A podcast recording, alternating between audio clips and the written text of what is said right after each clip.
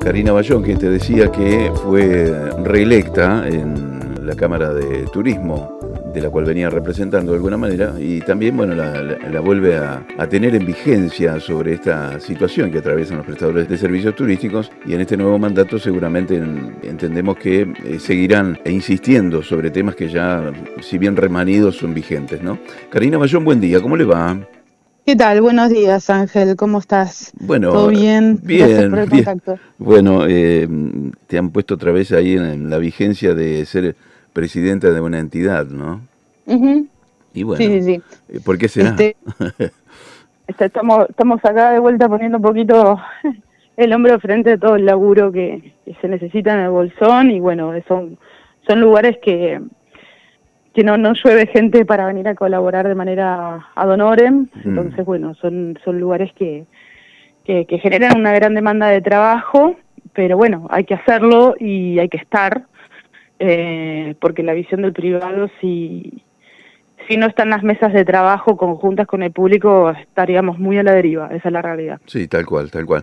Y además, eh, tan importante eh, aun cuando se insista sobre estos temas que yo decía que si bien remanidos son vigentes, eh, como para darle una solución deberá haber algún momento en la que ese clic se haga efectivo en el sentido de darle eh, la, reparación que necesita la ruta, el sistema eléctrico, lo de anoche fue una cosa increíble realmente. Lo, de anoche fue una cosa increíble, sí. no, me quiero imaginar la cantidad de destrozos y de artefactos eh, las roturas, o sea, no paramos, somos una, una cadena de llevar a, artefactos a reparar, ya ni hacemos reclamos porque no tenemos ningún tipo de respuesta de DERSA y, y la verdad que es una situación insostenible, eh, no, no, es cada corte de luz, o sea, no hay protector que aguante. Lo estaba hablando el otro día con, con un técnico que, que imagínate con mm. la cantidad de televisores que nos tienen que arreglar, ¿no? Eh, y yo le digo, pero escúchame, le digo, tengo protector, tengo todo. Me dice, no, no, no, no, no. Me dice, un televisor, me dice, en una ciudad que no tiene cortes, está programado más o menos para que tenga una durabilidad de 5 o 6 años, hasta que se te queme algún LED, ¿sí? Claro. Acá en Bolsón lo veo cada dos años. Me dice, cada dos años un televisor nuevo eh, soporta menos, o sea, ya desde la fábrica no son, imagínate, eso, no tenemos los productos de antes, ¿no? Que son eternos. Ya tenemos una productividad de, de, productos menos eficientes.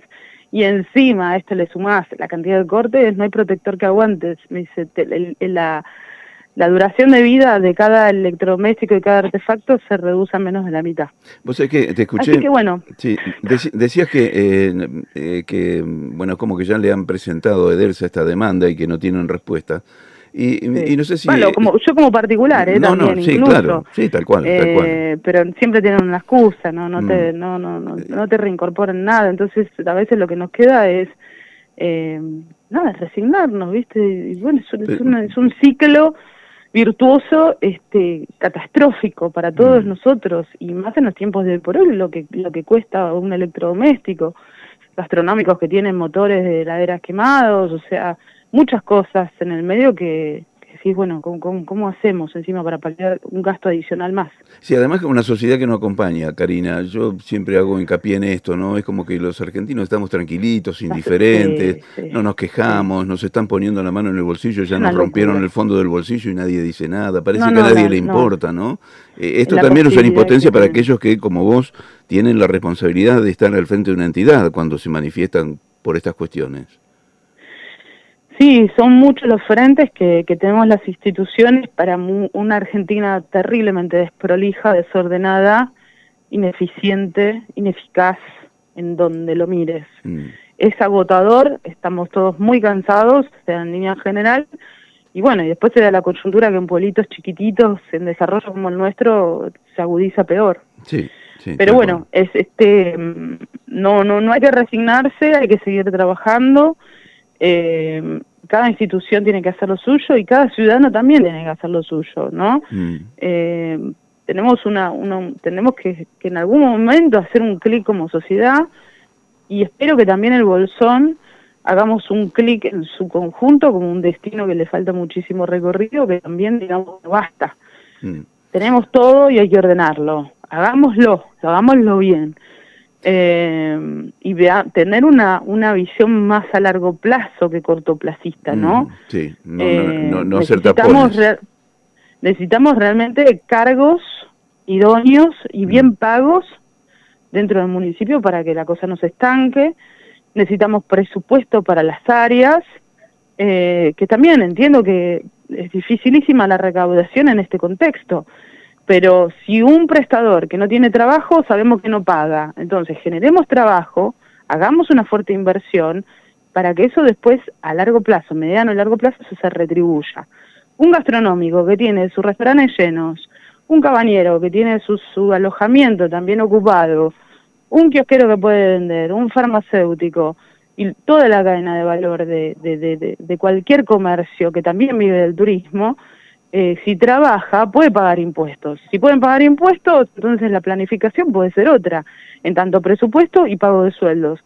Pero acá es como que estamos viendo qué más le saco hmm. al que puede, al que le queda un margen mínimo de ganancia, para tapar los agujeros que tengo. Me parece que hay que cambiar la visión. Tal cual. Eh, lamentable el registro del último fin de semana largo, menos del 40%. Lamentable, lamentable, lamentable. Sí, los datos arrojaron entre un 30 y 40%. Eh, en el informe oficial dice que, bueno, ante la baja, ante bajo el nivel de respuesta, hmm. bajo el nivel de respuesta, bueno, primero falta credibilidad de muchísimas acciones. Y segundo, eh, si no hay respuesta porque no hay turismo. Tal cual. No, no es muy difícil tampoco. Entonces a veces los prestadores están cansados de responder encuestas vacías, eh, que saben que por ahí no, no llegan a nada. Que generar una conciencia total de que necesitamos números también para, para poder planificar. Pero de todas maneras, que a mí me arroja un 30% a nivel de ocupación, un 40%, mm. ¿y qué hago después con esos números? Yo como prestador. O sea, teniendo la ciudad de Bariloche, a ver, contextuemos esto. Mm. Pues eso no es una ciudad en el medio de la nada y allá a lo lejos. Estamos atravesados por un corredor a 120 kilómetros de la ciudad más importante de toda la Argentina, donde tienen 35.000 camas habilitadas con un 90% de ocupación. Digo, acá tenemos 3.000. Estamos a una hora y media de una, una ruta escénica hermosa, divina. Digo, algo no estamos haciendo bien. Claro, algo no estamos haciendo bien. Tal cual, tal cual. Eh, te escuché por ahí, eh, y alguna vez lo hablábamos, el tema de, las cuestiones de habilitaciones, más que nada con los gastronómicos. ¿Qué, ¿Qué, está pasando ahí con, con eso que están reclamando ustedes? Estamos, estamos queriendo tener una reunión con, con el área de comercio, pedimos una nota, esperamos al fin, después de muchos años, hemos presentado muchas notas preguntando la cantidad de habilitados, eh, en los distintos rubros nunca tuvimos respuesta, nunca. Esperamos ahora con esta nueva gestión sí poder tener respuesta, justamente para poder planificar. Y en este pedido también de, del listado de habilitados y también las bajas, pedimos las bajas del último año, también queremos tener ahí un análisis. Eh, también pedimos una reunión porque, bueno, necesitamos primero unificar criterios, unificar criterios, muy importante con el área de turismo y de comercio, este tema nosotros lo planteamos el día miércoles con la cantidad de suspensiones de eventos que hubieron el fin de semana. Imagínate que los gastronómicos, ningún prestador turístico vive de un fin de semana. Pero un fin de semana largo nos ayuda a paliar la cantidad de gastos que tenemos. Y si encima cancelamos eventos, imagínate imagínate la situación de los gastronómicos que tienen 15 empleados atrás, cómo sostener esa espalda. Entonces, bueno, vimos que hay una ordenanza circulando donde el comercio se, se acercó a algunos lugares, bueno, solicitando notificaciones de los eventos a realizar, eh, para ver si estaban encuadrados dentro de una ordenanza con la que ellos están manejando, que es la modificatoria de la 144-2021, y donde, bueno, tenemos esta ordenanza y vemos bastantes algunas algunas incongruencias, diría, porque, por ejemplo, el artículo 1 dice crease una nueva clasificación de establecimientos gastronómicos exclusivamente confiterías y cervecerías con actividad bailable. Y después, ante un evento que puede darse, esto de que la gente por ahí quiera bailar, ya eh, puede estar censurada la actividad, no sé a modo de quién o a qué criterio. Eh, tenemos que revisar esto, tenemos que revisar esto porque los restaurantes que están montados en Bolsón y en nuestro destino turístico, justamente se invierte semejante capital, ¿sí? Y se adquiere semejante obligación eh, contractual con, con tanta gente que se necesita para lo que es el servicio de un restaurante, porque estamos dentro de un destino turístico donde sabemos que la mayoría de los restaurantes ofrecen también servicios de cena show. Claro. Estos eventos que además cuando uno contrata una banda, sí, en el bolsón, que por lo general las bandas obviamente tienen un caché, no trabajan gratis, y uno no cobra derecho a espectáculo, eh, o ya sea un DJ o ya sea una banda, y uno no cobra ni entrada ni derecho a espectáculo, el gastronómico lo hace con el fin de tener otra, otro tipo de afluencia dentro de su restaurante, porque sabemos que como destino turístico uno quiere cenar, escuchar una linda música, distraerse, ¿sí? Si puede, qué sé yo, si es una peña, eh, se levanta y baila un ratito, toma algo, sigue consumiendo. Es la dinámica que necesitamos en nuestros restaurantes, por supuesto. Estamos explicando, estamos explicando algo del 1800 más o mm, menos, pero es un poco poniendo en contexto lo que hoy sucede. Eh, y bueno, es como que esta ordenanza tiene algunos híbridos que hay que revisarlos. Nosotros como Cámara lo planteamos en la mesa del Consejo de Turismo Local. Al principio, al principio no se quería tocar como tema porque decía, no, no, no, comercio tiene que hacer lo que tiene que hacer comercio y ya está. Bueno, pero están atentando contra una pata fundamental del turismo, que es la gastronomía. Claro. Ni más ni menos que la gastronomía. No obstante, no obstante, hemos tenido por solicitud también de la Cámara de Turismo, reuniones con el sector público y el sector privado para armar una agenda cultural y deportiva. ¿sí?